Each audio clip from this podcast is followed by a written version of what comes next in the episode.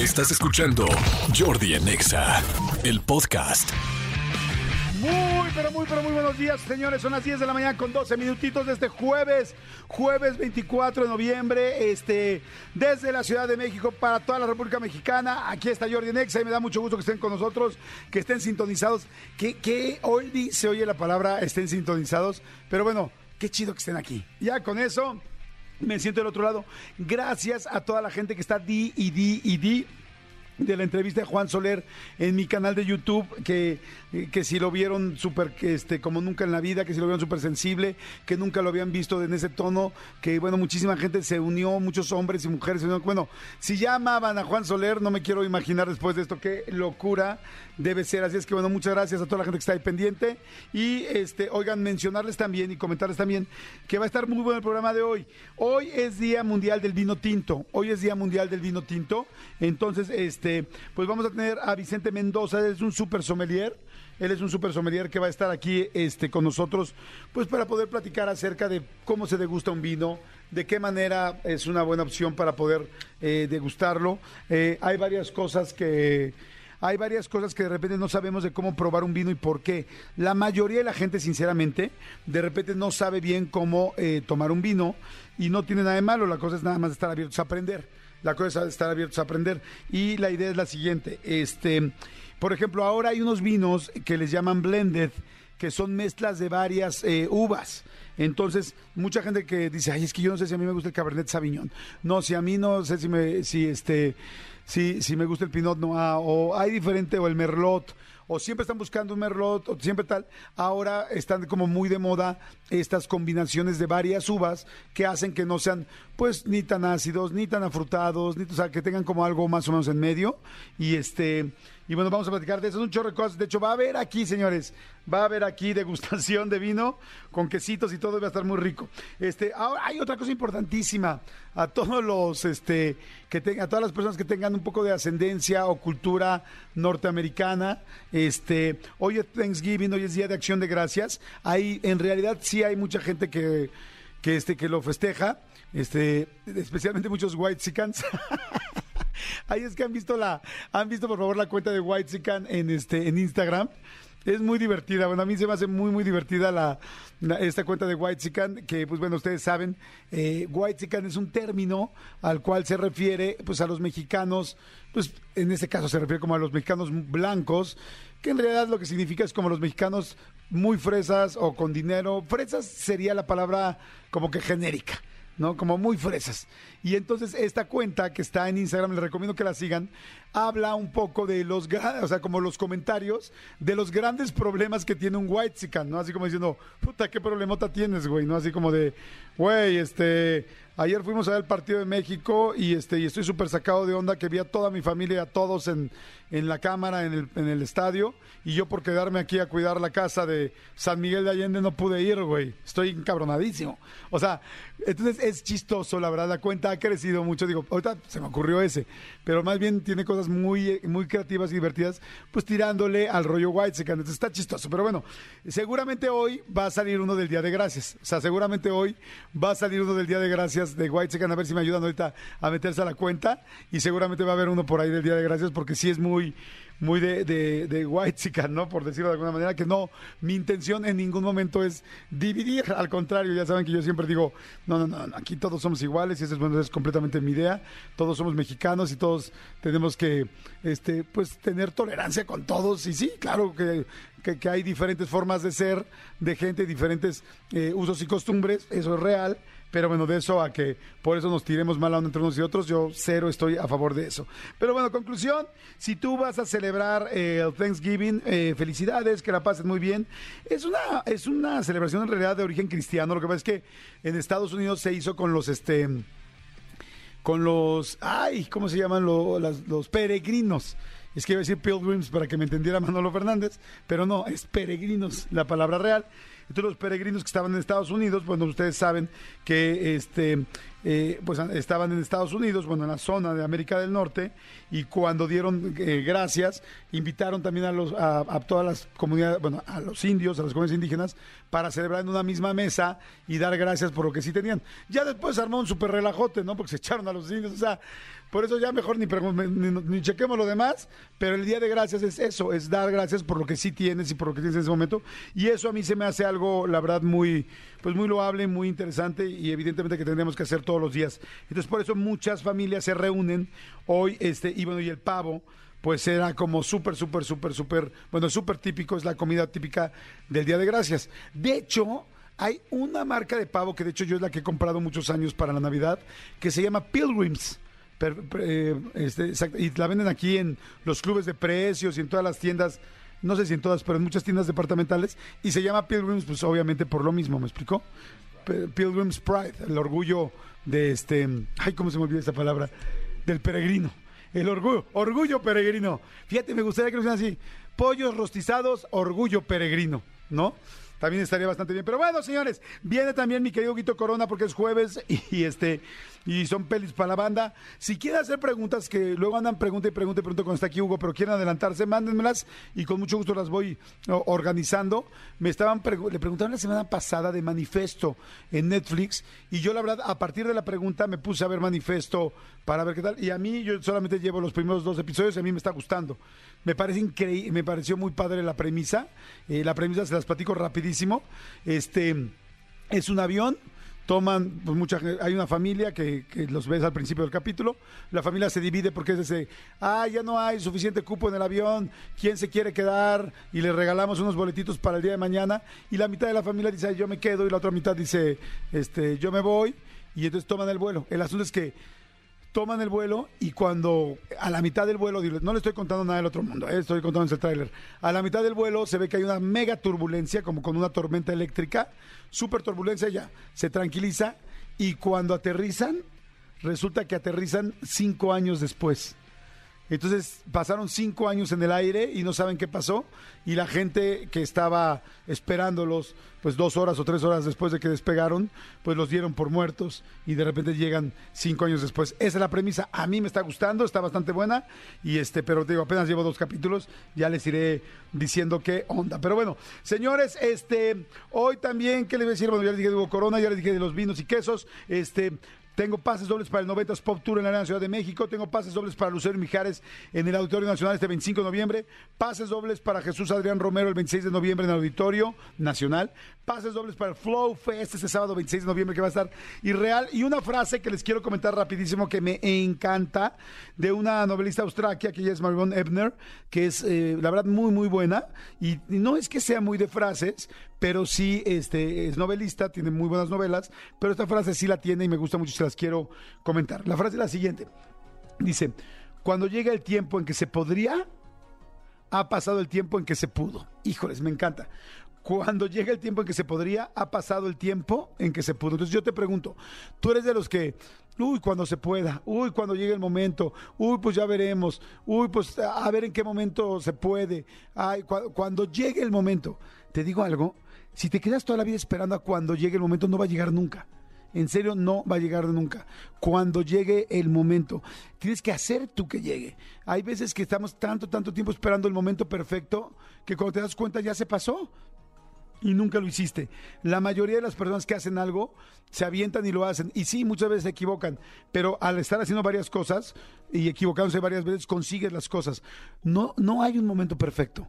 O sea, hay cosas obvias y hay cosas lógicas, ¿no? Si tú quieres ir a, no sé, a dar una presentación en inglés, a, presentar tu negocio en Estados Unidos, pues quizás si no tienes ni lo más menor idea de inglés, pues este no es el momento. Pero, güey, estudias cuatro meses, cinco meses y te lanzas, ya. Pero si es, hasta que hable inglés perfecto, le voy a ligar, me voy a ligar a esa chava de la oficina hasta que yo sienta que bajé de peso o hasta que me den el siguiente puesto, o voy a tratar de, tengo un puesto en la calle de que vendo, no sé, fruta y quiero poner mi localito, pero lo voy a hacer hasta que eh, hasta que yo sienta que es el momento perfecto, así te vas pasando y pasando y pa- pasado. O sea, realmente tienes que esforzarte y echarle ganas. Fíjense, a Alex Valgo y a Tony, que te estoy viendo aquí directamente a los ojos, Elías. Elías, ¿tienes hijos o no? Bueno, eh, mira, René no tiene hijos, ni Elías ni René tiene hijos de los que tengo aquí enfrente de mí. Yo tampoco tiene hijos, ¿no? Pero bueno, voy a hablar de los hombres en específico. ¿Han escuchado mucho esta frase de que dicen, ay, los niños vienen con torta bajo el brazo? Cristian Álvarez, ¿has escuchado esa frase? Los niños vienen con torta bajo el brazo. Yo digo, bullshit. para que me entienda Manolo. No es cierto. mierda de toro. Es mierda de toro. O sea, no es cierto. Yo no creo, yo soy papá de tres hijos. ¿Les digo algo? No, los hijos no vienen con una torta bajo el brazo. Los hijos vienen con una preocupación, con una atención y con una responsabilidad cabroncísima. Y entonces cuando tú eres el proveedor, seas mamá o seas papá, cuando tú tienes a un hijo y ves a un niño chiquito en tu casa, ahí sí ya no es de que, ay, pues me espero a ver cuánto me, este, si me va bien en el negocio o no. Cuando ves a un niño, empiezas a ver si en tu trabajo te pueden pagar más, empiezas a ver si puedes hacer doble trabajo, dobles horas de trabajo, empiezas a ver si haces negocios, empiezas a ver quién te debe, y entonces empiezas a hablar a todos. Entonces ay, le empezó a ir muy bien a Tony, ay, le empezó muy bien a ir a René, hasta se quitó la gorra y se empezó a peinar todos los días y se quitó las playeras de los equipos. O sea, y de repente dices, no, no es que le fue de repente muy bien, es que sintió una responsabilidad tremenda con un muñeco de carne, mitad tú, mitad yo, ahí en la casa, y de repente dices, ahora sí depende de mí si come este niño. Ahora sí, si se enferma, no es como si voy al Corona Capital o no. Ahora, entonces empiezas a trabajar como loco y entonces dices, me ha ido mucho mejor. Sí, te ha ido mucho mejor porque le tuviste que chingar y enfrentarte. Igual hombres y mujeres. Si imagínate una mamá soltera con un niño, es como, ay, el niño venía con torta bajo el brazo. No, venía con una mega responsabilidad y la mujer tuvo que trabajar tres veces más. Entonces lo mismo les digo, cuando llega el tiempo en que se podría, ya pasó en que se pudo. O sea, cuando tú tienes un bebé y te embarazas y de repente ya lo tienes ahí, es, no dices, ay, no sé si es el momento perfecto para empezar a trabajar más para poderle dar eh, unos buenos mameluquitos. Ay, no sé si voy a hacer, eh, voy a esperar el momento perfecto para ver si gano dinero para meterlo un día a una guardería o al kinder. No, o sea, el momento llegó y lo enfrentas. Y en realidad así es la vida. Si te apura, o sea, si tú la enfrentas con los toros, pero con agarrándola de los cuernos, este, vas a hacerlo. Pero si estás espere y espere y espere, hay mucha gente que cuando dice, creo que ya es el momento este, específico, ya pasó. O sea, el momento específico es ahorita. O sea, prepárate lo básico, lo mínimo necesario para hacerlo digno y vas. Y si la riegas, pues lo vuelves a hacer y lo vuelves a hacer. Pero si te quedas esperando y esperando es muy cómodo. Y lo más seguro es que nunca lo hagas. ¿no? Pero bueno, se las quería comentar. Soy Jordi Rosado, señores, buenos días. Manolito Fernández, dije muchas palabras para que las entendieras, amigo. Thank you. And happy, happy Thanksgiving for Happy everyone. Thanksgiving. Eres un white chican, amigo. No, hombre, amigo, ojalá fuera white chican. No, no, no, digo, para muchas cosas, no, no, no, orgulloso de México. Como siempre lo digo, a pesar de mucho y a pesar de muchos. Exacto. Viva, amo México. Amigo, Amigo. este, pues el mundial sigue durísimo, sigue este con todo. Hoy en la mañana este me levanté muy temprano para ver el el este mm, el juego de, de, de- bueno, el de Suiza, eh, muy bueno sí, pero ahorita ahorita justo acabó el de el de Uruguay contra contra Corea. Juegazo, 0-0, pero fue un de esos 0-0 que dices, ¡ah! Maldición. Ajá. Este, porque los dos dieron espectáculo. Desde mi punto de vista, el 0-0 de México, Polonia como que no quiso jugar mucho.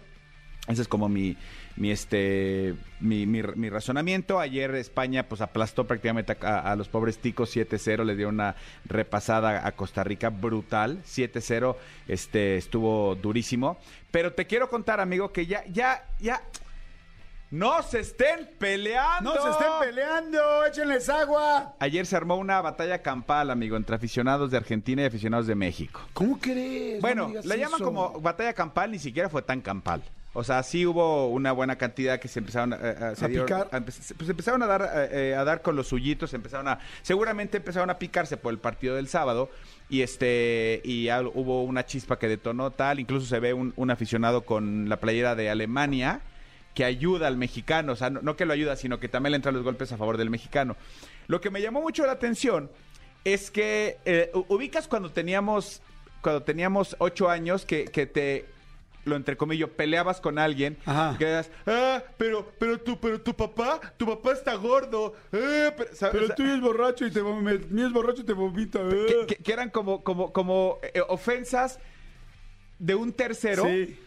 así me dio la impresión mira súbele mi querido Elías para que escuches eh, el, el sonido del Ay, no, pero qué feo ya estarnos peleando, neta, no manches.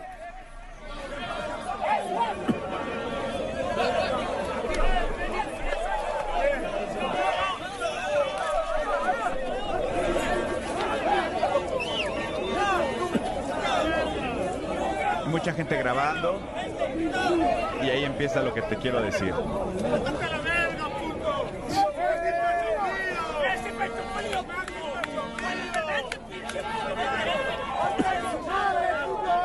se empiezan a meter la madre, ¿no? Y entonces empiezan a, a, la madre a Messi. ¿Cómo por qué? ¡Eh, Messi, pecho frío! ¡Messi, pecho frío! ¡Uto, Messi! ¡Messi, Uto! ¡Messi, Uto! Están- están- yo que acabo de ver el video, están como todos así, unos de un lado y otros del Como en la otro. fanfest, como, como que nos queremos pelear, pero nadie se acerca. Ven, ven para acá, pero no se O, acercan. o sea, no, ya, ya se habían dado, ahí ya se habían dado y, Ah, y por se eso separaron. digo. Sí, ahí ya se, ya se habían este, dado Ah. unos cates y se separaron, pero por eso le decía, vete a la jerga, Uto, vente, Uto, pecho frío como Messi, Messi, Uto. ¿Qué tiene que ver Messi aquí? Ay, sí, no, no O manches. sea, o sea, yo, yo no sé si yo fuera caminando por la calle y alguien me gritara, este, Chicharito, Uto. ah, órale. Yo le volteé, no, le diría, güey, claro que, o, no, o le diría, pobre imbécil, ¿sabes? Espérate, pero ya te metiste, le diría, pobre imbécil. o sea, No, no, no. O sea, yo, yo le diría, pobre imbécil, y me Ah, lo seguiría. pensarías, ajá, sí, o sea, sí. no, no, no, no me, me le haría golpes con alguien. Por, o sea, porque les digo una cosa, ni Messi, ni Paco Memo, ni nadie van a ganar o perder más porque ustedes se agarren a golpes, güey. Claro. O sea, neta, neta, neta, ese tema de decir, pues a lo mejor algo pasó, no sé qué detonó la, la, la campal. Pero ya empezarse, a- ah, pues, pues Messi, pues Messi está chaparro. Ah, sí, Pues Paco ustedes- Memo no se puso rizos 22 en su shampoo. Ah, Eh, ¿Sabes? Es pero como- ustedes no metieron gol por más que se acercaron. Eh, Eh, pero ustedes perdieron. O sea, ¿Me explico? O sea, Sí. no sé, no sé. Llámenme tonto soñador, pero yo, yo, yo no iría, yo no viajaría a Qatar para agarrarme a golpes con alguien. en la calle. Y- lo que puedes hacer aquí en la Buenos Aires. No, y, y la mayor ofensa del mundo es, es Messi Buto. Sí, no, no. o sea, no. Oye, ¿saben que yo la neta, la neta, ya hablando en serio, sí está bien feo que de repente, o sea, los mexicanos no reaccionamos de repente muy bien, ¿no? Que si el grito de la FIFA, que si meter el tequila en... que si ya agarrándose con los argentinos, digo, no puedo decir, yo también soy muy caliente, la neta, y yo no puedo decir que si no anduviera ahí caminando... Y no sabemos quién y empezó. alguien, y alguien me tire mala onda, me empieza a gritar o me ofenda, no sé si no me calentaría, no puedo decir que no, pero somos mexicanos, entonces como somos como de mecha, ya olvídate de mecha corta, como que la tenemos para adentro. O sea, de esos, o sea, ¿no has visto los Por eso nos cuando- enojamos. Cuando las palomas, cuando una paloma dices tiene la mecha corta y luego hay unas que la tiene hacia adentro y dices, "No Sí. manches, güey, esto ya no es ya, o sea, ya, ya esto es la lo mínimo posible antes de que te explote en la cara." De repente somos muy prendidos, la neta, o sea, Sí. y, y- y a veces sí medio mal portados y aquí sí hablo por todos, y- empezando por mí, ¿no? A, O sea, a mí, sí, a mí las imágenes que me encanta ver de, de los mexicanos, no sé si ya viste que también en Qatar ya se armó el payaso rodeo. Que hay un mexicano que ya se hizo muy famoso, muy viral, porque lleva una bocina gigante, un buffer literal, como los que tú cargabas para... ¿El de tamales para- oaxaqueños?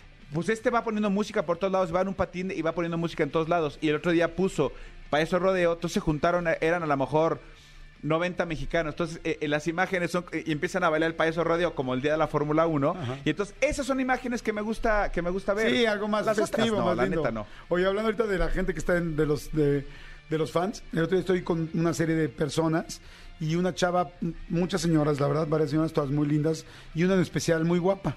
Y me dicen, este, ¿sí sabes quién es su esposo? Y yo no. Me dice, ¿cómo ves a la señora? Es una señora distinguida, guapa, linda. ¿no? ¿Pero dónde fue?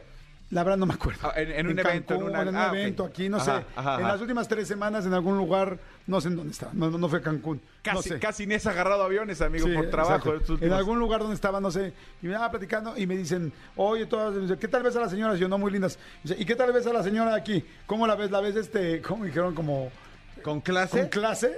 Yo, claro, le digo, muy guapa también. Me dice, ¿quién crees que es su esposo? Y yo, no, y entonces ella empezó, ya, por favor, ya, ya no diga nada. Yo, no, pues no tengo ni idea, ya no diga nada. Su esposo es el caramelo. El, el, ¿cómo, cómo se llama? Hay un güey que El va- Caramelo, sí, el que viaja a todos el lados. que viaja a todos los mundiales. Y dice, ya no me digan qué pena. Y me dice, ¿y no has visto el caramelo? Y yo, no, ¿quién es el caramelo? Entonces me enseñan la foto. Pues el caramelo de este señor que va siempre con su sombrerote y todo. Pero decía, y entonces decía ella, ya por favor, es que mi esposo sí es muy fan, pero sí me da pena lo que. O sea, no me dijo si me da pena lo que hace, pero, pero ya por favor, ya no me molesten con eso. Y todas, ¿qué onda con tu esposo? Tal, tal. Y yo todos atacados de la red dije, pues yo, o sea, como que no machaba a la señora de Alcurnia con el caramelo de corazón. Pero te digo una cosa, yo no sé qué haga el caramelo, pero no falta, no falla a un solo juego de la selección. Juegue donde juega, amigo. Los amistosos de Estados Unidos, los que juegan en Europa, los previos del Mundial, el Mundial. O sea, el caramelo va a todos, absolutamente a todos los juegos de México. Yo no sé a qué se dedique. Pues sí les van bien. Pero mal no creo que se le vaya. les iba bien. Jordi en Exa. Señores, son las 10 de la mañana con 51 minutos. Gracias a todos los que están este, mandando mensajitos y se están este, presentando vía WhatsApp al 5584 11 1407. Dice una chava, dice, buenos días. Oye, ¿cómo se llama la serie o película que mencionó Jordi, la del avión? A ver si me pueden responder por este medio. Este, ah, dice, porque ya no podré escucharlos porque ya entro en el banco. Ah, bueno, para- aquí le contesto. Se llama Manifesto. Eh, no sé si es Manifesto o Manifiesto. Es Manifesto, creo, en Netflix. Digo, Mani- Manifesto. Manifesto, Netflix. Manifest es eh, la serie. Sí. Netflix. Ah, digo, Manifiesto. manifiesto. Ajá, manifiesto en español. Ok. Amigo, me ibas a contar algo. Sí, amigo, lo que pasa es que fíjate que eh, esto sucedió el, el- desde el lunes, pero no se había hecho tanto ruido o tan, este, tan viral como hasta ahora por obvias razones y vas a entender por qué. No sé si ya viste, ya has tenido oportunidad de, de- de ver o la jugada del Mundial o los protagonistas del Mundial, que Sí, es el programa un Azteca. poquitito de los dos, muy poquito. Ah, ok, digo, ya luego, luego analizaremos y platicaremos cuál nos gusta, cuál qué no nos gusta. A, mí- a mí hay cosas claras que no me gustan de uno y cosas claras que no me gustan del otro. Pero bueno, lo, lo que pasa es que el lunes, hay- previa, previo a la jugada, hay una, un programa de una hora que le pusieron, me parece que los maestros Ok. donde eh, Ricardo Peláez modera una mesa de, de directores técnicos. Está. Javier Aguirre, está Ricardo Lavolpe, está La- Larcamón, está el Jimmy Lozano, o sea, puros entrenadores, puros directores técnicos. Y entonces analizan lo que va a venir y, y cómo se pararían y esas cosas como muy técnicas y tal, y discuten. Y se calientan y de hecho, de hecho eh, la semana pasada hubo, hubo todo un tema porque ahí este eh, Ricardo Peláez y, y La Volpe se, se hicieron de palabras fuerte, tal, tal, X. Entonces, pe- pero la cosa es que el lunes, cuando ya despiden el programa, estaban analizando de, aquí, de la alineación de México a quién quitarían y a quién dejarían, ¿no? O sea, más que quitar, ¿qué, harían? Cómo, ¿Cómo acomodarían? Es que viste jugador no me convence, tal, tal, tal, tal, tal. La cosa es que cuando, bueno, nos vamos, no sé qué, des- despiden el programa y lo que hace es la grúa viaja, viaja, viaja y se posiciona en el otro set y arranca la jugada porque La, es en el la mismo grúa set. es la cámara que va La volando, cámara. que va así como en el aire, y entonces va en el aire y se posiciona en el otro set, en la otra salita. Exactamente. Y meten la, la- la entrada del programa. O sea, todo es en este mega set que hicieron para Televisa de tres pisos, ¿no? Pero nadie les avisa, o más bien Javier Aguirre no ubica que el micrófono sigue prendido. Ok. Y entonces cuando despiden, despiden, se van, se van, se van. Y él lo que voltea con, con, con No. Nicolás Darcamón y voltea dice, al arquero. Le dicen, ¿cómo? Yo quitaría al arquero. O sea, refiriéndose a que él quitaría a Memo Ochoa. O sea, di- o sea él no, le, no alinearía a Memo Ochoa. Ajá. Y se ve que Nicolás Darcamón le hace señal de del micrófono. O sea, le dice, güey, micrófono. Y Javier Aguirre nada más se pone la mano así como de, ching. O sea, ojalá... Ojalá no se haya escuchado. Seguramente, seguramente la, eh, Larcamón, el, el otro director técnico, lo- se escuchó en las bocinas y por eso dio cuenta que se habían abiertos. Y porque también la reacción de Javier Aguirre es como de... "Ay". Chin. Insisto, no, no se hizo tan grande el escándalo, pero ahorita, a raíz de la actuación de Paco Memo el martes, pues ya fue así como de epic fail de, de mi querido este, Javier Aguirre. Se los iba a poner, pero la verdad es que eh, está, es- el, el audio es como no, no es tan claro. Sí, no es tan claro. Y para qué este, y, y- y como para qué eh, ponérselos, pero hay que tener cuidado. Por eso, este, mi querido Elías, yo siempre te he querido, muchacho. Siempre. Cuando andemos a corte, Cierra. bájame los micros. Cierra los micros. Es que sí, uno Más dice. vale. ¿Saben qué? Que cuando uno está al aire, de repente dices cosas pues que no estarías pensando decir frente al micrófono, porque dices, bueno, ya es personal. Sí. Y en ese personal te atoran cañón, ¿no? Exactamente. Creo que a mí, creo que nunca me ha pasado algo muy fuerte, pero, Una pero vez- sí, a veces dice uno cosas que pues no, no, no, te gustaría compartir en público. Una vez algo pasó aquí en Exa, no estaba Elías, Elías jamás haría eso, pero en cortes comerciales, este, por alguna razón en- entramos al aire y yo y yo estábamos platicando. Y me enteré porque mucha gente en redes se están escuchando. Aguas, están aguas, aguas, hablando". aguas. Pero pues quién sabe qué habrá pasado. Ah, a mí me pasó una vez que hicimos, cuando empezaban las transmisiones de este Twitter en Periscope, que era lo máximo. Un día yo estaba eh, viendo a Inés Gómez Montt, que empezó a hacer una transmisión en Periscope, y yo era vecino de, de Inés, o sea, éramos así casa con casa. Entonces le dije, vecina, está haciendo Periscope, voy. me dice, vente. Entonces me metí a su casa y empezamos a transmitir juntos y mucha gente nos empezó a ver. Y luego de repente le escribo a Adal, que Adal también era nuestro vecino. Y digo, güey, ¿estás por aquí, compadre? Sí, vente. Y terminamos los tres haciendo jaja y de repente ya acabó. Bueno, bye, bye, bye, bye. Creímos que habíamos cerrado la computadora y no la cerramos. Y empezamos a decir una chorro de cosas personales y groserías y mil cosas y la gente estaba, güey, todo el mundo nos empezó a sonar los celulares de amigos, están, siguen transmitiendo y no se han dado cuenta. No, no dijimos nada malo, pero sí cosas pues fuertes. O sea, que seguramente o sea, hablamos mal de más gente. No sé, no sé, no sé. Pero bueno, en fin. Jordi Enexa. Oigan, este, hoy también es, eh, ya les había dicho desde el principio, Día Internacional, eh, Día Mundial del Vino Tinto.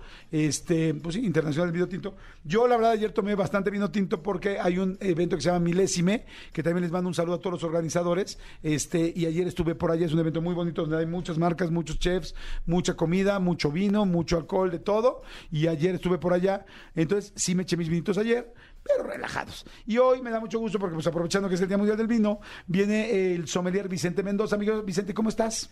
Muy bien, Jordi, ¿qué tal? ¿Cómo estamos? Bien, bien contento de que nos expliques y ayudemos. Traen vino además, cosa que me da mucho gusto. Este, y vamos a hablar de las características generales de un buen vino, de aprender a tomar eh, un buen vino. Pero te quiero preguntar primero, ¿cuánto se tarda uno en ser sommelier? Híjole, Jordi, yo ¿Cuántas creo que crudas tarda uno en ser sommelier? nosotros le decimos que son horas copa. ¿Son horas copa? Muchas horas copa, ¿no? Realmente la profesión de sommelier nunca, nunca dejas de aprender, siempre hay que estar estudiando, aprendiendo, actualizándose, las cosas van cambiando. Cuando tú crees que sabes algo, ¿no? Porque quien venga aquí de, del ambiente del vino y te diga que es experto en algo del vino, realmente pues es una mentira, ¿no? Nunca vas a ser experto, siempre vas a estar aprendiendo, conociendo más. eh, todo lo que puedas aprender, hay que especializarse. Creo que es una profesión sin término. Tú puedes tomar en México diplomados que duran un año, año y medio, pero eso es como solo para encaminarte en la profesión. Sí, pero es, es- como gigantesco, no hay manera de terminarlo, pues siempre hay nuevas casas, nuevos vinos, no, este, nuevas mezclas. ¿Se dice mezclas? Mezclas, blend, por supuesto. Ajá. Sí, sí, sí. claro que sí. Oye, a ver, padrísimo. Primero, a ver, ¿qué sería lo primero que le tenemos que decir a la gente hoy en este Día Mundial eh, del Vino Tinto? Hay muchísima gente que no sabe eh, elegir un vino y es muy normal porque pues no hay clases en la universidad de, de vino. De- no estaría mal, fíjate, que, que hubiera en las universidades también un- algo así como de sommeliers o de bon vivant. Estaría padre, pues sería muy guay, ¿no? Sería muy Watsican hablando de Happy Thanksgiving again. Happy Thanksgiving again. ¿Qué es lo primero que deberíamos de saber para la gente que quiere aprender a tomar un vino o a pedir un vino? Bueno, primero que nada, creo que en la universidad aprendes el tema del vino, del alcohol en campo, ¿no? Sí, en Fue campo, exacto. clases. exactamente. En campo y en Es campus. extracurricular esa, esa Si no es teoría, es práctica. Esa materia es extracurricular.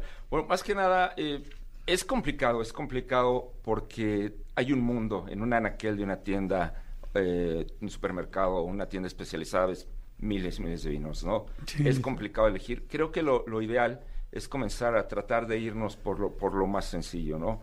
No invertir nuestro primer aguinaldo en un vino que a lo mejor no, no lo conocemos, no sabemos si nos va a gustar.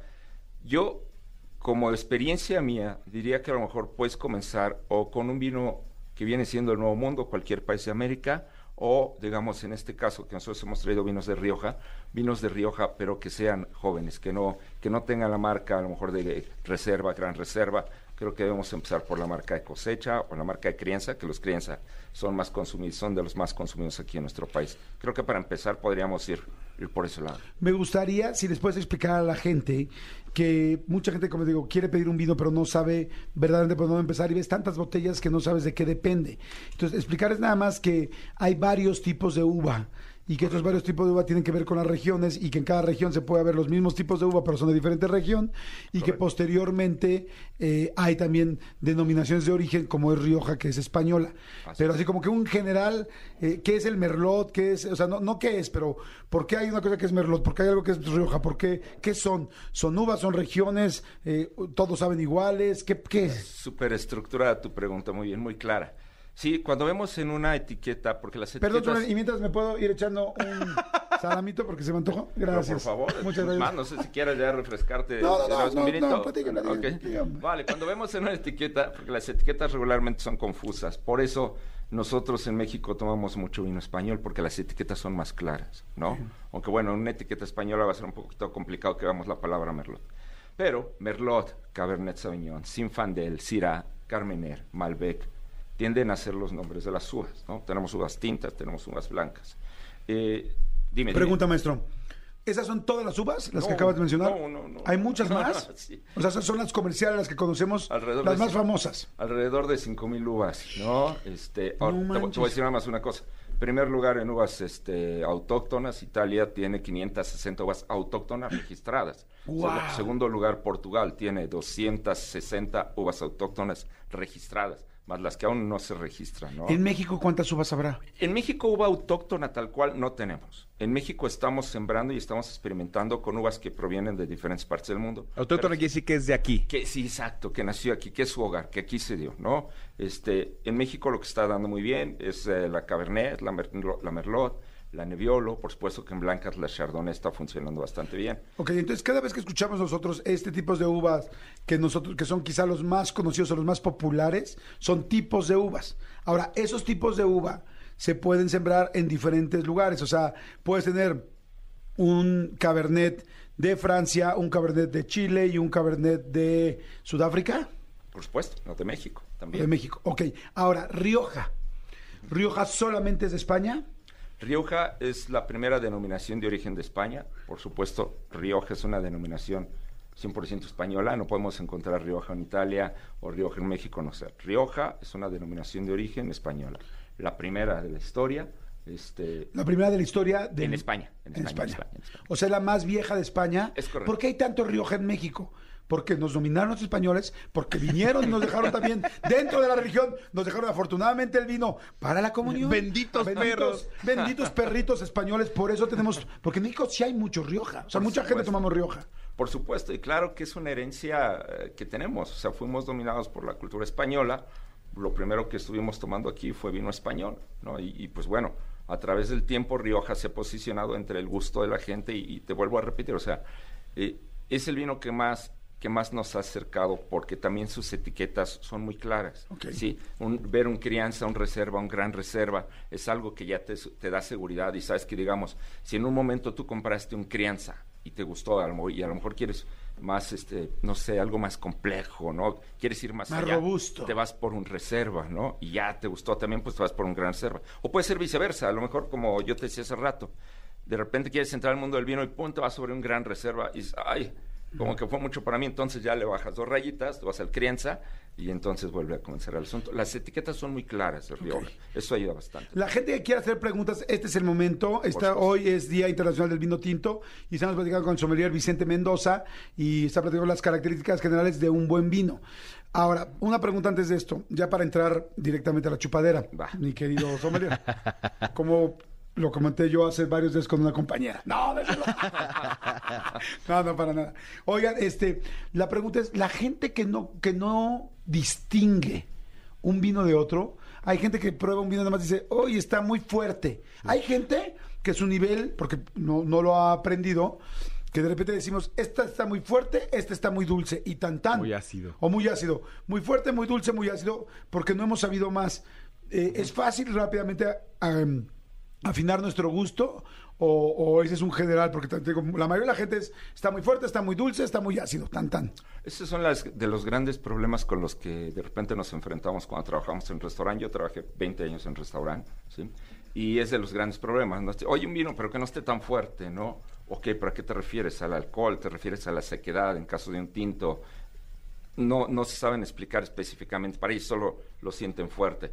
No, creo que eh, lo que tenemos que hacer es tener un, gusto abierto para probar, para estar experimentando, para no cerrarnos al primer vino que probemos que no nos guste, sino al contrario, buscar entonces uno, uno diferente, pero sobre todo sí tratar de asesorarnos.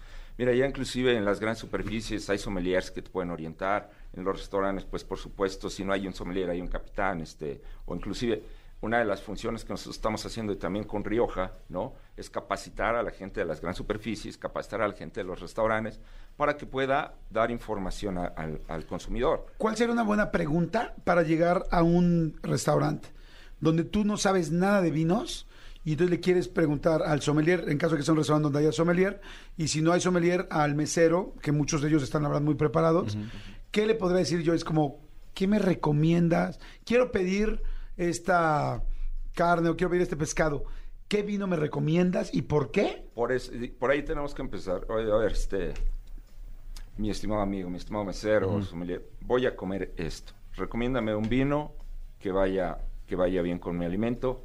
Y pues si puedes, tienes tiempo, explícame por qué va bien. Eso está padrísimo, fíjense qué padre. Y, y- y digo, entrando en confianza, y pues, nosotros vamos a pagar. Y por favor, no quiero que me recomiendes el más caro, porque de repente, digo, Sí. eh, tendemos a... a- O el a- que a promociona la casa. eh, eh, a lo mejor de, tú no vas a saber cuál promocionar la casa, ¿no? Pero porque realmente, eh, pues, no te van a decir, tenemos promoción con este, con otro, este me da vinos de regalo, etcétera. Pero sí que, que- que hay que ir decididos, ¿no? O sea, no hay que ir con miedo para empezar. Queremos una orientación y la orientación es gratis, ¿no? Podría yo decirle, me voy a, com- a comer este pato. ujú. Eh, ¿Qué cooler me recomiendas? ¿Qué cooler? ¿El cooler de durazno? ¿El cooler de, de, este, de pepino? Sí, o le puedes decir, no seas cooler. ¿Cuál No me seas- recomiendas? No seas cooler, ¿cuál me recomiendas? Exactamente. Ok, no, pero fíjate, eso está bien padre porque mucha gente llega con miedo Sí. a pedir un vino. Y no lo pide porque va con miedo. No quiere verse mal, no quiere verse que no sabe. No, no, no. O sea, ese estigma hay que quitárnoslo de la mente. Llegar, hoy voy a comer esto, quiero tomar vino, recomiéndame un vino de tu carta que vaya con él. Y por favor, que no vaya a ser el más caro.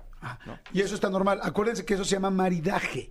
O sea, maridaje es cuando un vino combina muy bien con un tipo de alimento. Y entonces ahí sí hay muchos vinos, muchos alimentos y te dicen, estos dos hacen una mezcla perfecta para tu paladar. Ahora vamos a chupar, ¿no, mi querido Vicente? A ver, cuéntanos qué onda. A ver, Bien, te, te traje algo muy especial, algo que este, porque yo importo vinos, soy el sommelier de, de- de una importadora, ¿sí? Este, y nosotros en la importadora, by the way, Life is Great, traemos esto en exclusiva, que es tempranillo. Pues tempranillo blanco, amigo. ¿has pues son las probado? 11.30 todavía. ya me recuerda un meme por ahí este, que circuló mucho, ¿no? Es vino tempranillo. Es, es un tempranillo pero blanco. Es una mutación genética que se encontró en 1987. Esto es reciente, ¿no? Se encontró en Rioja, ¿sí? Estamos hablando como de las personas, a lo mejor como las personas albinas que no tienen pigmentación en la piel. Esto le empezó a suceder a, suceder a algunas uvas de, de tempranillo. eh, en Rioja, obviamente. Es el único lugar en Rioja donde se habla tempranillo blanco. Y bueno, realmente no hay mucha gente aún en nuestro país que lo haya probado. Hay muy poca plantación porque es una uva reciente. Sin embargo, dentro de las uvas blancas plantadas en Rioja, es la segunda con, con más plantas. Pregunta, entonces, Rioja, para que nos quede todos claros, es una zona y dentro de Rioja hay uva tempranillo. ¿Correcto? ¿Y qué otras uvas hay en Rioja? Ok, para uvas autorizadas para producir vino en Rioja, tintas tenemos Tempranillo, Garnacha, Graciano, Mazuelo, Maturana Tinta. Son las uvas tintas autorizadas. Blancas hay más, aunque Rioja es un, un lugar que inmediatamente lo relacionamos con, con vinos tintos. Hay más uvas blancas este, autorizadas. La Viura es la está en primer lugar de plantación. Después tenemos la Tempranillo, tenemos Garnacha Blanca, ¿no? Tenemos Malvasía de Rioja, tenemos Turruntés, está autorizada la Sauvignon Blanc, la Chardonnay y la Verdejo, digo, entre, entre otras. Ok, perfecto. Entonces, a ver, entonces tenemos un tempranillo.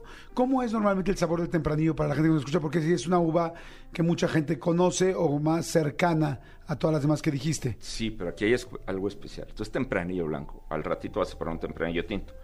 Pero esto es nuevo, esto realmente, ¿cuál es el sabor de una tempranillo blanco? Bueno, pues vamos a tener una acidez rica, ¿sí? Aunque no muy elevada, porque recordemos que es una mutación de una agua tinta, entonces no tiene tanta acidez.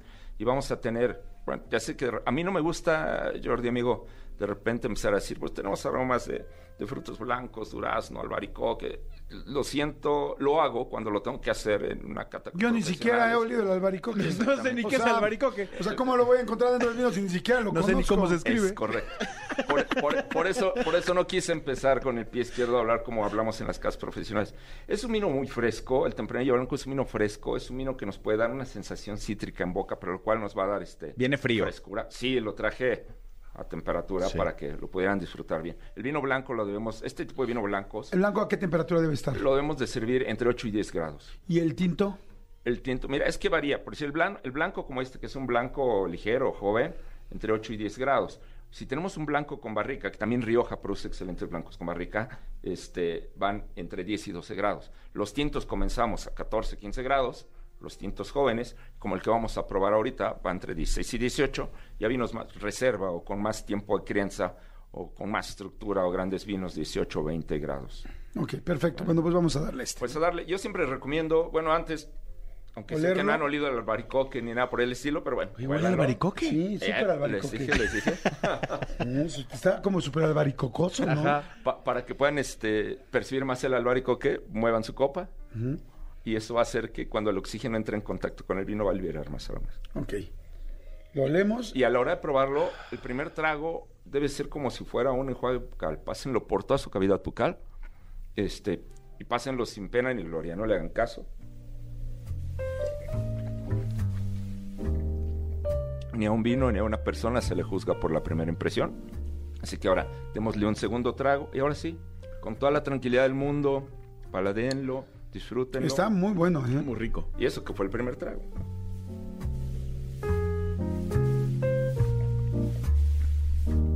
Ahora sí. Es- Eh, lo siento. Un poco amaderado. Pero con una madera con polilla. No, está muy rico, está muy. Híjole, es que no sé, pues no soy experto. Fresco. No sé hablar, sí. Está fresco, está dulce, está ligero. Sí, sí, no, no, no, No no, sé. no, no, no está demasiado ácido. No. No es dulce, es frutal. El- Exacto. Un vino, o sea, para hacer un vino las levaduras tienen que comerse todo el azúcar del jugo de la uva y convertirla en alcohol, ¿no? Entonces, este vino, el dulzor que percibimos es esa cantidad frutal que se puede percibir de la uva, ¿no? Es un vino muy frutal, fresco. Ahorita esa sensación de salivación, eso es la acidez. Así vamos a medir la acidez. Tenemos una gran salivación, quiere decir que tiene una buena acidez. Tenemos poquita salivación, tiene una acidez baja. Y esa es la columna vertebral de un vino blanco. la Ok. acidez. Si un vino blanco no te provoca salivación, hay de dos sopas. O ese vino, vemos la etiqueta, a lo mejor es una añada ya muy pasada, o podría ser un vino blanco este, con barrica, que ha tenido una guarda en barrica, que son vinos ya más estructurados, más gastronómicos, más como para comidas más complejas. ¿sí? Entre más caro es un vino, más bueno es. No, no, por supuesto que no. El tema del precio Ah, del vino... ¿verdad? Estuvo chida la pregunta. Sí. El, el- el tema del precio del vino es, es muy subjetivo, ¿no? Hay vinos que sus precios están sujetos a su tradición, a, a pasajes que han sucedido en, en la historia. Hay vinos que están sujetos a el precio, si está sujeto a su producción, a su exclusividad, a, a que a lo mejor hay viñedos que producen muy poco y eso sí hace más caro un vino, pero es muy subjetivo. Nosotros podemos encontrar vinos que te encanten desde precios muy económicos. A ver, aquí la gente dice, Jordi, si busco un vino más dulce en sabor y no seco, ¿cómo puedo pedirlo? Si realmente queremos dulzor en un vino, tenemos que preguntar por un vino tal vez semidulce. Lo podemos, eso se puede ver en la etiqueta. Si, el vino semidulce, regularmente, regularmente te marca semidulce. Nosotros en Rioja producimos blancos semidulces. Históricamente son de los vinos que por ahí de los 70s, este, 80 se vendieron muchísimo en Rioja, en Rioja. Son blancos, pero en la etiqueta te dice semidulce. Entonces ahí sí vas a encontrar un vino con un dulzor residual. El hablar de residual no es malo, sino que es algo de dulzor que se le deja al vino para que sea más agradable al paladar. Hay mucha gente que está preguntando, dicen, pregunta, ¿le puedes preguntar al sommelier qué vino pudiera llevar a la cena de Navidad? Como que sea del agrado de todos. Es decir, como el basic, para llamarlo de alguna manera. Me gusta la pregunta. O sea, ¿qué vino sería un buen vino para llevar una cena de Navidad? También a buen precio, justo y que... Quedar bien. Y que, y que a la mayoría le guste. Fíjate que es, aquí es a veces complicado si no nos dice que van a cenar, ¿no? Pero bueno, un vino, un vino Digamos que, que pavo, Y pasta. pavo, pasta y pierna. Es como lo básico de Ah, la bueno, pues, Navidad. esto que vamos a probar a continuación, el vino, que- el vino tinto que vamos a probar a continuación va perfecto con el pavo, sobre todo cuando el pavo es relleno con carne, como re- regularmente lo hacemos este... Es un Rioja. Es un Rioja crianza. Creo que un Rioja crianza, ¿sí? Es algo que le puede gustar a todo el mundo. Desde el momento... Ah, ¿El Rioja Crianza es el más genérico de Rioja? No, no, no. Tenemos, en Rioja tenemos cuatro este, subtipos, cuatro divisiones. Y yo no recomiendo, digamos, el vino que es no genérico, sino que se le llama cosecha, es el vino joven, porque a veces las uvas cuando son embotelladas, bueno, cuando el vino se embotella, que es de joven, que no tiene un paso por madera, hay veces que tiende a ser más ácido de lo que a la gente le gusta. Ok. Este vino es como el equilibrio entre lo que es la madera y la fruta. Bueno, ahorita ustedes lo van a probar.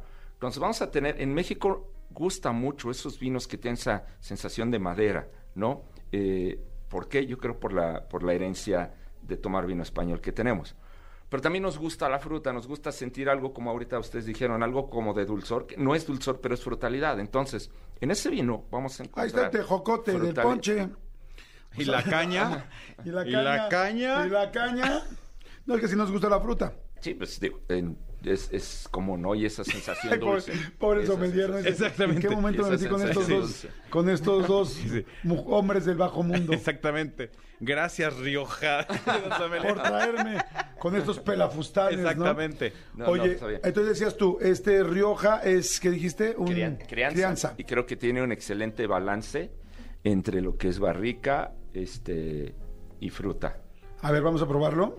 Le estamos dando vueltecitas para que se oxigene. Fíjate, por decir, este, este Rioja está elaborado con este, Ay, huele muy rico. tempranillo, graciano y garnacha. O sea, es la mezcla de esas tres uvas. La mezcla de estas tres uvas. Fíjate que te iba a decir eso porque yo últimamente, la verdad, para no fallarle, porque no sé muchos de vinos, sí me gusta, pero no sé mucho, empecé a ir a todas las comidas y tal, y entonces empecé a llevar mezclas, ¿no? A mí me empezó a gustar mucho el 3B de Casa Madero, porque decía, pues, trae tres uvas, están mezcladas, pues es como que pues si a uno le gusta una uva, pues ya está. Si al otro le gusta la otra, pues ya está. Si al otro le gusta, entonces como que decía, quedó bien sí o sí. Y e- ese sería el, el equivalente del que acabo de decir del 3B, sería este que me estás diciendo de Rioja. Pues no son las mismas uvas, pero sí es una mezcla y regularmente las mezclas, como tú bien dices, tienden a ser muy ad hoc para diferentes paladares. Porque además, si a lo mejor hay una uva que tiene poca acidez, con, otra, con la acidez de otra uva la reemplazamos. Si hay una uva que tiene poco color, con el color que nos da otra uva, ahora sí que hacemos. Hacer un ensamble en los vinos es exactamente tratar de elevar las características de todas las uvas. Hay una marca también de vinos que se llama Ensamble, ¿no? Sí, es una marca mexicana, creo. Y creo que ese- entonces será puro ensamble, serán puras... Sí, bueno, la marca tiene su, su, su porqué, ¿no? Ok, entonces Rioja Crianza, lo vamos a probar. Rioja Crianza es la bodega eh, Manzanos, es una de las bodegas más grandes de Rioja.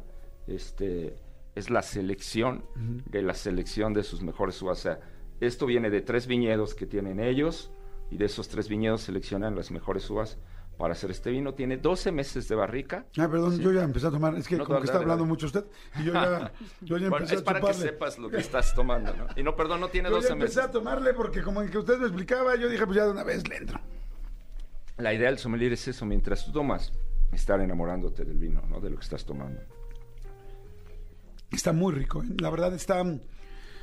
Ay, fíjate que se, se me hace como suavecito, como que siento, voy a decir, no, no sé si esto sea un término ya hablando en serio, como que lo siento aterciopelado en mi, en mi lengua. O sea, un- real, un real. término sommelier. Como aterciopelado en mi lengua.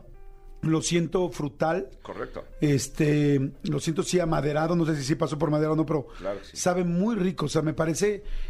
Hay veces que de repente me dan un vino, ya hablando muy en serio, que igual es muy, eh, no sé cómo llamarle, viejo o maduro, y lo siento muy fuerte. A mí me gustan las cosas más en medio, o sea, como me gusta más frutal, pero tampoco un buns, ¿me explicó? Es a lo que me refiero. Digo, no es mala onda con los buns, pero pues no, o sea, para un buns, pues mejor me compro un raspado.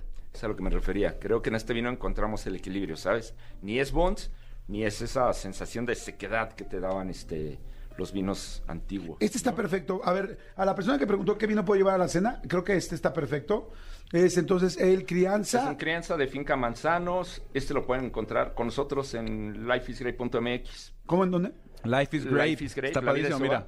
Life is grape. Punto Ah. MX. En lugar de Life is Great, es más bien Life is Grape Eh, de sí, uva. Exacto, life is, la vida es uva. Esto lo MX. encuentro, por ejemplo, en Europea, en... No, este tipo de vinos son para nosotros muy exclusivos. Hay otras líneas que traemos de, de la misma bodega, de, de Bodega Manzanos, que sí están, este, en eh, no en City Market, en Sánchez Drago y Selecto, y están algunos Walmart de los Express que están saliendo. ¿Cuál es? A ver, dime cuál, porque la mayoría de la gente lo va a ir a Ah, buscar ¿dónde ahí. buscarlo? Sí, bueno, perfecto. Pues tenemos de la misma bodega, tenemos las campanas, este, reser- las campanas crianza, tenemos tempranillo, este, de las campanas también, que son de la misma bodega y las pueden encontrar en... Las campanas crianza sería lo más cercano a este Rioja que me acabas de... Es- sí, exacto. es- ¿Cuánto cuesta una botella? Uy, bien barata, bien barata, ha de costar, eh, no llega a los 300 pesos. Está perfecto. Súper bien, no llega a los 300 súper bien. pesos. Entonces, a ver, otra vez, las campanas Crianza, crianza. ese lo puedes encontrar. ¿Y es de Rioja? Chedraui- No, ese es de Navarra, pero es de la misma bodega. Ok. De la bodega Manzanos. Este, de manzanos creo que por ahí también tenemos este, en las grandes superficies. Pero yo sí este, he visto muchos de Rioja en el súper y Ah, no, todos claro, lados. claro, afortunadamente Rioja. Pero dime cuál de Rioja, lados. Para que la señorita no se me ponga nerviosa. Pues, a ver, puedes encontrar marcas muy buenas como Marqués de Riscal, como Cune, Ah, eh, claro. Marqués de Cáceres, que son las Cune sí marcas que ya Ay, Cune me gusta aquí. mucho. El Cune sí lo probado. Si sí. quieres, en ese El Cune yo lo compré para mi boda. Muchos y muchos cunes porque son muy buen precio y son muy buen vino. Esa es la cuestión. O sea, la verdad es que sí, en Rioja tenemos muy buenos precios, sí tenemos muy buenos vinos. Por eso la pregunta que tú me decías, si tiene que ser un vino caro para ser bueno, por supuesto que no. Sí. Entonces, tenemos de, de todos los rangos. La Rioja verdad, muchas la gracias. Está eh, muy, muy rico. Entonces yo me quedo con este. Quedamos Rioja, Crianza. Este, de Y- y- Casa y no sé si Madero. sabías, de. Casa Madero de Puerto, ¿qué? De De, este- no. Puerto Madero, no de... Es de Finca Manzano. Finco sí, Manzano, pero de la, Finca de la Manzano. bodega Manzanos. Ambos Y son lo de voy la a bodega buscar en, en, esto, en la... Ah, de Finca Manzanos, perfecto. Lo voy a buscar. ¿Y ya viste qué En dice acá Life is arriba? Grape. ¿Ya viste ¿Y la, qué dice? Familia. Dice familia Fernández. Ah, desde ustedes. Es de nosotros. Ah, pues mira. De toda la vida. De los Fernández de toda la vida. Gracias, gra- gracias por el patrocinio del vino. Oigan, eh, a las señoritas de Rioja, creo que una muy buena idea sería que nos lleven a Rioja, a la zona de Rioja, España, a probar y hacer unas, unas cápsulas desde allá. Coincido y aprender Somos a tomar poquitos. vino. Dos, cuatro, seis. Nosotros y el sommelier. Sí, o dos, Coincido, ¿eh? coincido. O si no, O dos. dos. O sea, de- no, no, de una vez para irlo bajando, porque si no, perdón chicos, pero si no, nunca vamos a llegar. Como ustedes también piden allá sus tortas. Yo les traigo un llavero. Chilaquil y no nos invita, también nosotros de Yo este les traigo lado un llavero, no se preocupen. Sale, vale. Oigan, gracias, muchas gracias. Entonces, entren a, ustedes. ¿qué dijimos? Live. Life is Grape. Ajá. Lifeisgrape.com. Punto MX. Punto MX. punto Perfecto, gracias, muchas gracias, mi Gracias, querido Vicente. Jordi, ¿Tienes gracias. algunas redes o algo para que la gente te siga? Sí, por para más, supuesto. ahora sí que para más consejos de vino, síganme. Por supuesto, sí. Este, yo estoy en Instagram como B de Vicente M de Mendoza, o sea, BM Wine 72, ¿sí? En Facebook como Vicente Mendoza y me pueden encontrar también en la página de la Universidad Mexicana de Mixología para charlar de vinos y de destilados. Es la mejor universidad de, de mixología en México. Este, ahí soy parte docente.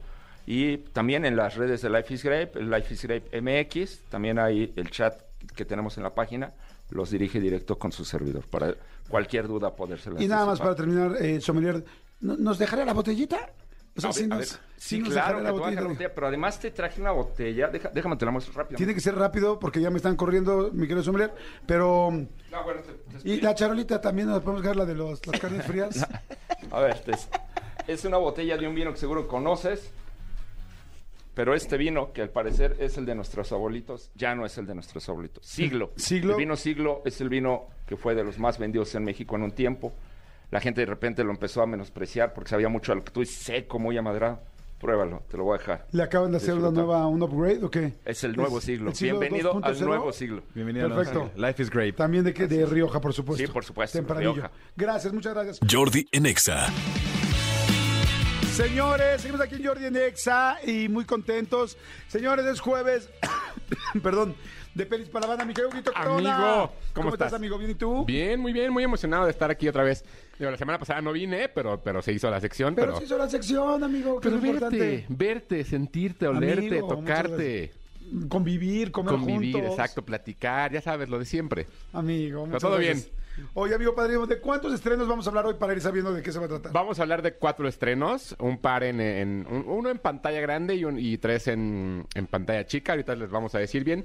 Pero, este, ¿qué ha dicho la gente de Bardo? Sigo consternado de que la gente no la quiere ir a ver en cines. Mira, no me he ido, no me he metido ya a ver las críticas, pero sí te puedo decir que el día que la fui a ver estaba lleno la sala VIP. O sea, Ok. no éramos muchos, éramos, no sé, 20 personas, 30 personas, no sé. Este, una amiga mía ayer o antier me dijo, oye, vamos a verla. Y me dio gusto porque, ah, ok, quiero verla, que yo feliz la veo otra vez. Porque sí quiero encontrarle diferentes lecturas. Y el punto medio, ¿no? Además de verlo, a lo mejor solo a verlo con alguien acompañado y, e incluso la experiencia con la gente cambia muchas veces. Sí, pero me dio gusto, como que me emocionó, que dije, ah, mira, sí la quiere ver, ¿no? O sea, sí hay gente más como tú y como yo que la quiere ver. ¿Ok? Porque hay mucha gente que dice, para nada la quiero ver. Pero bueno, hasta ahí estoy. ¿Tú sabes algo? No, fíjate que más bien a mí lo que me llama la atención ahora es que creo que no tiene que ver tanto el formato, sino también tiene que ver el tipo de película, porque veo mucha gente emocionada porque el día de hoy se estrena Pinocho, que es una película que también va a salir en Netflix, que también es de un mexicano que es Guillermo del Toro, pero lo veo, veo como que la gente está muy emocionada y no tiene que ver tanto que sea o no en plataforma. Entonces, por eso como que quería saber si tú sabías algo. A mí la verdad es que la gente ya no me, ya no me ha comentado nada. Como que la gente se clavó más en esta idea de ir a ver Black Panther, de ir a ver a, a Tenoch. O sea, como que esa parte es- es- está increíble. Pero, pero quería como, como comparar los, los, los fenómenos. Todavía no sé, pero te pregunto en estos días y te digo. Me gusta. A ver, a ver qué pasa. Va. Oigan, y hay mucha gente que está preguntando ya por la sección de Hugo. Dice Jordi, pregúntale a Hugo por el estreno de La Maldición, Despertar de los Muertos. Gracias, soy Andrea. Ahorita le voy a preguntar todo lo que quieran, pero fíjense. Tengo desde, desde temprano boletos para el 90s Pop Tour, para Lucero y Mijares, para Jesús Adrián Romero y para el Flow Fest. ¿Quieren saber cómo se los van a ganar? Hoy lo vamos a hacer distinto. Quiero que me manden WhatsApp, ahorita le voy a decir a dónde, mi querido Elías, con una crítica de la película más reciente o cosa más reciente que hayan visto en, en este línea, en streaming, reciente. O sea, háblenme de la nueva película de Carla Souza, o háblenme de Bardot, o háblenme de Black Panther. O de My Policeman, O de My sí, sí, Policeman. sí, de lo que quieran. ¿Qué más ha salido últimamente? La de la FIFA en, en Netflix, La del documental. documental. O de alguna película clásica que hayan visto, como Tony, que así le hace. De repente, ok, pero bueno, este, una, una, sí, una crítica, o sea, ¿qué opinan? Su opinión. Fíjate que yo prefiero más que de clásicas, de, de normales, Ok. para que nos sirvan con las que tú vas a comentar, porque no, no tenemos tiempo para comentar todas. Entonces, de repente, esas nos ayudan a escuchar el punto de vista de alguien de una nueva. Va. Entonces, que tenga por lo menos, que sea de un mes para acá en pantalla. En grande, o sea, en cine o en streaming, mándenlos y, y a los buenos comentarios, no tienen que ser aplaudir a la película, sino más bien las buenas críticas, les damos boletos para todo lo que acabo de decir. Jordi en Exa. Ahorita vamos a hablar de los estrenos. Madre santa, tenemos bien poquito tiempo. Pero este, la, la idea de hoy es conviértanse en Hugo Corona. Conviertan en Hugo Corona y critiquen, eh, hagan su propia crítica. Mira, me gusta mucho esta, te la voy a leer. A ver, No me puso su nombre, pónganme su nombre, muy importante al final. Dice, son mi- es mi crítica sobre los entresijos de la FIFA. Dice Jordi, me parece que a diferencia de la mayoría de los programas referentes a las instituciones deportivas, se atreve en sus cuatro capítulos a enfocarse en los escándalos de corrupción de los que poco se había hablado. Me parece un muy buen trabajo respecto a la investigación, las imágenes y la participación de referentes tan importantes del fútbol. Muy bien, ¿no? muy, muy, muy bien. Yo le ponía un 10. Cinco coronas. Cinco coronas a la reseña. Exactamente, me da gusto. A ver, amigo, ahora sí vamos con los estrenos. Oye, a ver, rápidamente. Este fin de semana, evidentemente, en la Ciudad de México todo es Harry Styles. Viene Harry Styles a la Ciudad de México. Pero la semana pasada estrenó una película en Prime Video donde él es uno de los protagonistas. Se llama My Policeman o Mi, Mi Policía. eh, así Es, le perdón. ¿película dijiste? Película, ajá, que está en Prime Video.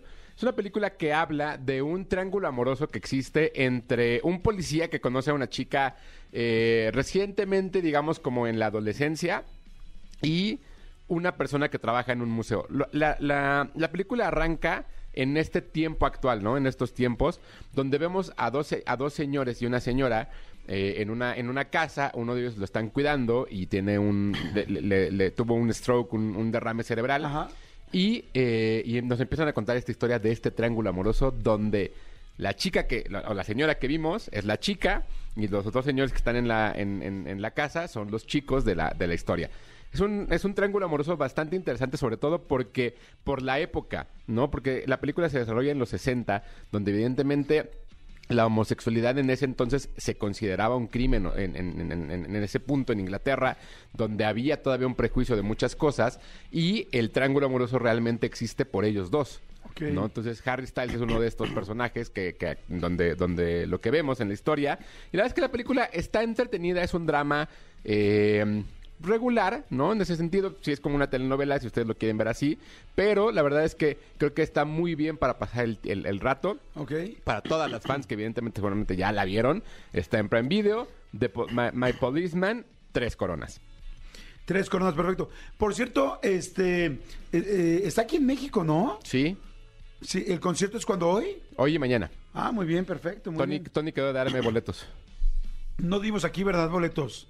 No, no, ya estaba agotadísimo. Si, alguien, si a alguien le sobran un par, De Harry Styles. que me avise. Oye, pues te pueden invitar, ¿irías con alguien? sí, sí, pero necesito dos. Porque Daniel quiere ir, entonces, sí, sí, nos Sí, tendrás invitan. que ver. Sí, sí, sí. Perfecto. Oye, a ver, sigue la gente haciendo críticas. Está bien interesante. Esto lo vamos a volver a hacer el próximo jueves porque está muy lindo. Dice, hola, quiero convertirme en crítico de cine. Dice, el día domingo fui al cine, soy Enrique. El día domingo fui al cine con mi hija a ver la película Lilo, Lilo, Cocodrilo. Lo que más nos gustó fue que la película habla de valores hacia los amigos y hacia la familia. Mi hija de cuatro años entendió cómo un simple detalle puede ser feliz, hacer feliz a cualquier persona. Nos gustó mucho, la recomiendo, está muy divertida. Está padre, porque más no se metió en lo técnico, sino más bien como un ¿Cómo la pasó? más. Y cómo la pasó su hija, ¿no? Que eso es bien importante luego en las películas de niños, que si se va a aburrir o no el niño, creo que es importante. Muy bien. Perfecto, Sí. ¿qué otra tenemos, amigo? Eh, en Netflix estrenó una película que se llama La chica más afortunada del mundo, una película con Mila Kunis que ella misma produce y que está... Mira, sigue tan guapa como Sí, antes. sí, sí, sí. Qué guapa mujer, ¿no? Sí, muchísimo. Que, curiosamente, ella compró los derechos de, un, de, de esta novela, que es un bestseller, y puso a la escritora a hacer el guion de la misma. Entonces, si por alguna razón alguien ya leyó el libro, la película tiene un giro distinto al final, lo cual me parece bastante interesante. ¿De qué se trata? Habla de una chica, de una, bueno, más bien de una mujer que eh, es una sobreviviente de un ataque en una escuela, ¿no? De Ajá. los, en, en los 90, que sufrió un ataque de estos donde pues asesinan a, a- a los alumnos, a manos de otros alumnos. Entonces, hay toda una investigación porque ella nunca ha hablado al respecto y ella cambió por completo su vida y quieren saber por qué. Entonces, hay ahí un par de misterios que evidentemente tienen que ver con ese momento. Y la verdad es que la película, o sea, es, es un misterio muy ligero, es más un drama, pero lo que tiene m- muy bien es justo la actuación de Mila Kunis por un lado y por otro, que no necesariamente hace al personaje femenino eh, la villana o, la- o una persona mala, sino la hace consciente de lo que está haciendo. Y eso desarrolla de una manera completamente diferente el tema del el abuso, ¿no? Del bullying en general y cómo es que una mujer puede cambiar a partir de eso toda la, toda la, la estructura de lo que ella es. Oye, una pregunta que no tiene que ver con la película. ¿Se casó con Ashton Kutcher? o Está casada con... con- ¿Sigue sí, casada? Sí, sigue casada con Ashton Kutcher. Y tiene dos hijos, creo, por ahí. Pues es una, ya una pareja ya llevan un rato, ¿no? Eh, sí, yo creo que deben haber como seis, Siete años, siete sí. años por ahí, ¿no? Y que evidentemente pues los recordamos más por That 70 Shows que este que Ah, son claro, parte. estaban juntos. Estaban juntos y ahora va a salir That 90 Show y donde ellos son los papás de los chicos. Ay, ¿cómo crees? Qué padre Entonces, está eso. eso ya va a arrancar ¿Cuándo vas a pronto. ir? No sabes. ¿Y en Creo que dónde? el próximo año en ABC, eh, no sé en México quién la vaya a traer, seguramente será Star Plus, yo creo. Pero, pero sí, es, va, va a existir el, el That, That 90 Show. Fíjate que había visto por ahí como una imagencita, pero como que ni me, ni, ni me detuve a pensar. ¿Cuántas este, coronas para la chica más afortunada? Tres y media Tres y media. ¿Me dijiste que está en Netflix? en Netflix, así es. Perfecto. A ver, aquí hay otra crítica de la gente. Me gusta. ¿Cómo te llamas, corazón? No me puso su nombre, pero su teléfono termina con 8887. Dice, película La caída de Carla Sousa. Con- ¿Ya la viste o no? No la he visto, justo la platicaba ahorita con Manolo y me, me dijo que la viera.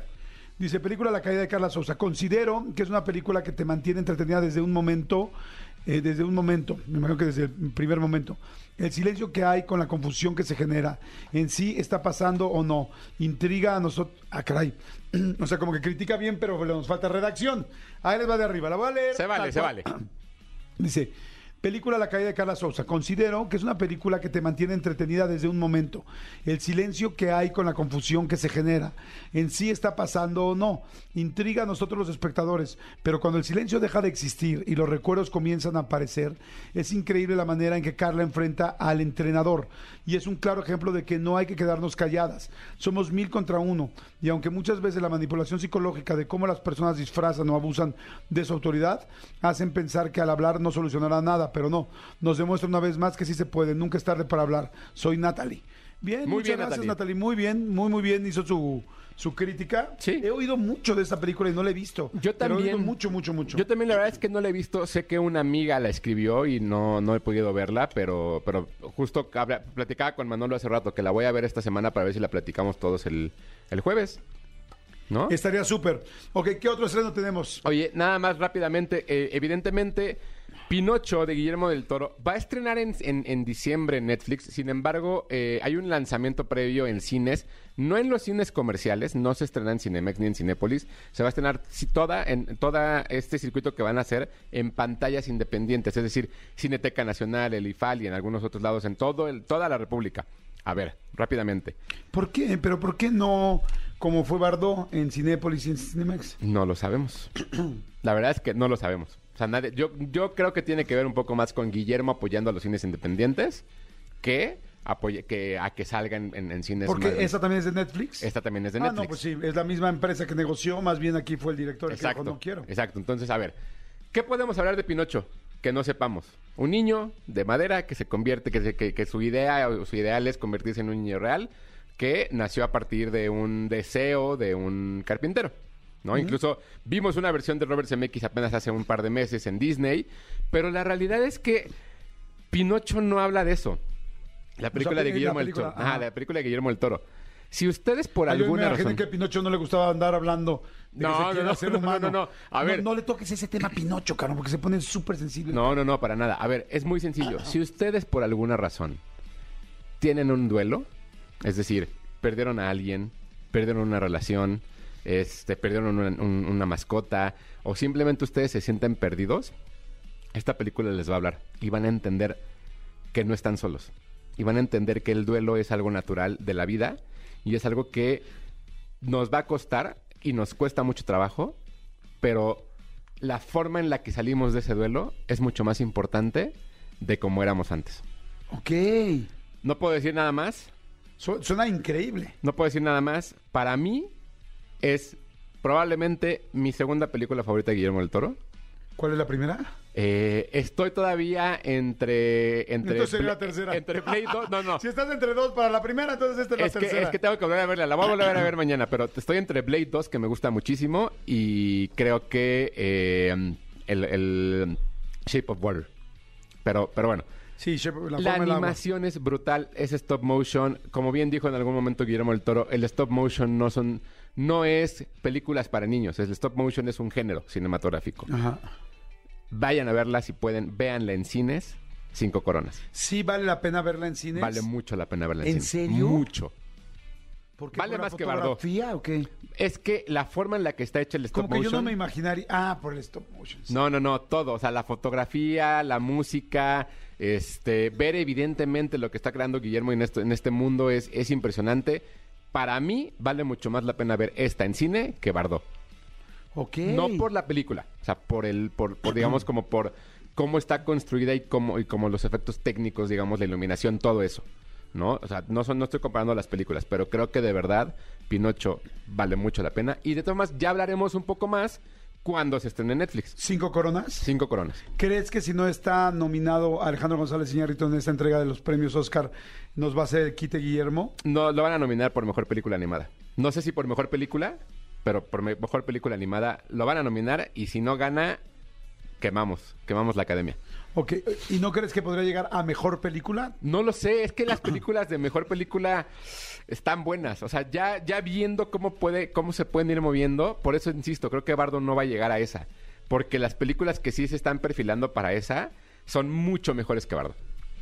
Fíjate que si no llega Bardo, como hemos hablado de él, si no llega Bardo y no le dan ninguna nominación o simplemente no, bueno, igual una nominación sí le dan porque tiene muchas cosas también interesantes, pero si no llega a hacer lo que siempre ya se acostumbró Alejandro González Iñárritu, creo que me da, me- lo que sí me va a dar, lo que me va a dar gusto, no que no esté nominada, pero lo que me va a dar gusto es que una persona que yo respeto y admiro tanto como Alejandro González Iñárritu se va a mega picar y se va a dar cuenta que no todo lo que haces puede llegar a ser genial. ¿Ok?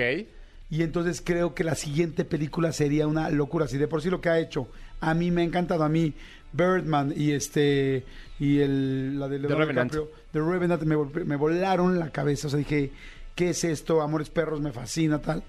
No me quiero imaginar a un genio que le pique en el orgullo. O ¿Puede sea, pasar eso? Sería interesante, ¿eh? Ajá, o sea, puede pasar eso o puede salir y, y- y quejarse como Kanye West de que nadie lo entiende y nadie lo comprende y que él es un genio. No creo tanto porque es muy. Kanye West, por ejemplo, a este cuate sí lo veo lunático. O sea, Kanye West sí lo veo puta, o sea, con todo respeto, me encanta su música, tenis, platicamos fuera del aire. Del es- aire. Pero sí lo veo lunático, canigos. O sea, sí creo que él, entre las adicciones, las cosas, Sí, seguramente sí, sí. tiene un rollo emocional, un problema emocional fuerte que a veces se trata y a veces no. Porque digo, lo que hizo con esta niña de quitarle el Grammy.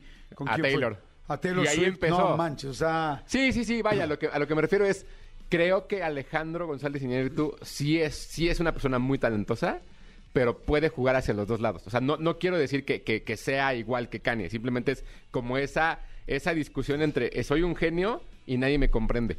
Pero te voy a decir algo. Alejandro González Iñárritu nunca ha presumido su genialidad. O sea, esa es la primera vez que sí, o sea, digo, me refiero que no, no ha vivido de, de re- regar su genialidad y hablar de su genialidad. O sea, no es un Salvador Dalí, ¿no? Que salía y decía, a mí entrevisten abajo de la cama. O sea, no, no, no, no. O sea, Iñárritu sabe que es un chingón, pero además lo ha demostrado siempre, pero yo nunca lo he visto para acabar pronto mamoneando Del- con su... Sin embargo, ahora que sí es un alter ego muy cañón esta película, que es la primera vez que creo que lo hace full, y si no le sale, creo que va a regresar a hacer algo impactante, como en su momento este Cuarón, este, cuando ya no podía con la película de Gravity, que no sé si saben, pero estuvo a punto de renunciar con Gravity porque decía, ya no puedo, porque él se había propuesto hacer la película más real del espacio de toda la historia. Y lo logró. Pero como no lo estaba logrando en medio, Sí, claro. un día literal lloró en la noche y dijo, abran, lloró en su casa, sacó los contratos y dijo, ¿cómo me puedo salir de esta película? No puedo más. O sea, lo retó tanto que al otro día todavía dijo, bueno, a ver, le voy a dar dos días más, tres días más, e hizo la- una de las películas más nominadas de toda la historia, hecha por un Sí. director mexicano, y la más real del espacio. Entonces, yo siento que cuando mexicano eres chingón y luego te pican, híjoles, puedes sacar cosas impactantes. Sí, y como mexicano, que alguien crea una película y que por fin te den las herramientas para hacer las cosas, como Guillermo del Toro, que era de quien estábamos hablando, todas tus películas son chingonas. Pues sí, la- las, sí, las del toro. Todas. Todas, sí, ¿No? claro, no hay. O sea- hasta el Pan Rim o Pacífico, ¿cómo se llamaba? la de- Pacific Rim te- Pacific era Rim. una brutalidad. O sea, o sea, Gui- del para mí es, y ese es mi orden, es Cuarón, a la par de, del Toro y abajito Iñárritu. ¿Tú cómo Sí. los acomodas? Eh, qué buena pregunta. Eh, es que yo no soy tan de cine este, Fantástico. fantástico. Eh, yo pondría primero a Cuarón. A mí Cuarón me fascina desde, desde eh, eh, Solo con tu pareja. Sí. Me fascina. Este, y lo que ha hecho es una locura. Todos los niños del hombre, todo me gusta. Después pondría a Iñárritu porque es más mi gusto ¿Ok? y después pondría Toro. del toro. pero del toro, pero si, si a mí me gustara el cine fantástico, pondría del toro antes que a Iñárritu. Solo por gusto. Por gusto de Pero si yo veo de calidad, o sea, no de calidad, sino... No, no, no, yo entiendo, no, no, entiendo. no, no, entiendo a qué te refieres. O sea, lo que quieres decir es simplemente el hecho de que tú conectes más con uno no hace menos al otro. Exactamente. Es eso. Es que los tres son unos fregonzazazazos. Sí. A ver, ¿ustedes cómo los pondrían? Mándenos WhatsApp. En primer lugar, segundo, a los tres amigos, este, a los tres directores más, pues, más famosos hoy, mexicanos del planeta. Que ya nos Este, surge la siguiente camada, ¿no? Ya está por ahí también considerándose también la siguiente camada de directores y directoras mexicanas que son unas fregonas todas. Exacto, entonces digan a ver cómo lo van y ahorita lo leemos. Ya nos tenemos que ahora sí que despedir. Bye, bye, bye, perdón. Este, mi querido Guito, muchas gracias. Eh, tus redes, tu todo para que te sigan. Claro que sí, arroba tushai 2SHY en Twitter, Hugo Corona en Instagram, Hugo Corona Tushai en TikTok. Y si me quieren invitar a Harry Styles, le entro hoy o mañana. Perfecto. Y este, mira, aquí están poniendo Cuarón, Del Toro e Iñárritu. Ponen unos. Luego dicen, a ver, uno Iñárritu, dos Cuarón y tres Del Toro. Ok. Dicen, ay, están poniendo muchos, espérame. Eh, mm, mm, mm, espérame, es que siguen mandando, siguen mandando críticas. Las críticas que ganaron fueron las críticas que, que leí, ¿no? Para que, ya que me dicen, uy, mira, aquí hay una persona que pone crítica y además contestó. Ok. También vamos a darle boleto. Leo rápido su crítica, ya sé que ya me tengo que ir, me estoy pasando, pero pues también entramos bien tarde, no soy tonto, recupero mi tiempo. Oigan, este dice, Soy Alana Cristina. Quiero ganarme boletos para Coca-Cola Flow Fest. Dice Jordi, yo hoy te voy a platicar sobre Desencantada 2. Ah, empecé a ver Desencantada 2 el domingo. Dice, la película es la secuela de Desencantada del 2007. Nos transporta a lo que pasa años después de la primera película. Sin duda, el giro que le dan a la trama de hacer a la protagonista una potencial villana es una buena premisa. También el cambio de la hijastra de la protagonista, de una niña que adora a las princesas, a un adolescente que bueno, es un adolescente, este, se pueden imaginar. Esta película nos presenta la misma crítica de la primera película. Los cuentos de hadas no siempre se vuelven realidad y siempre es difícil lidiar con los obstáculos de la vida real. Claramente es una película llena de nostalgia. Me gustó bastante, algunos aspectos de la película se vuelven un poco repetitivos, pero es una película que se puede disfrutar en familia. ¡Wow! Me encantó su crítica de esta chava. ¿Cómo te llamas? te faltó nada más el... Está en Disney Plus. Ana Cristina Reyes, muy bien. Muy bien, Ana Cristina. Oye, podría escribir en una revista. Que venga a hacer la sección ella. Oye, lo hace muy bien, muy bien, Ana Cristina. Felicidades. Tú también tienes boletos. No sé si para el Flow Fest todavía nos queden, pero ya te dicen si sí. Y ella dice definitivamente uno, Guillermo del Toro, que huele a hot cakes.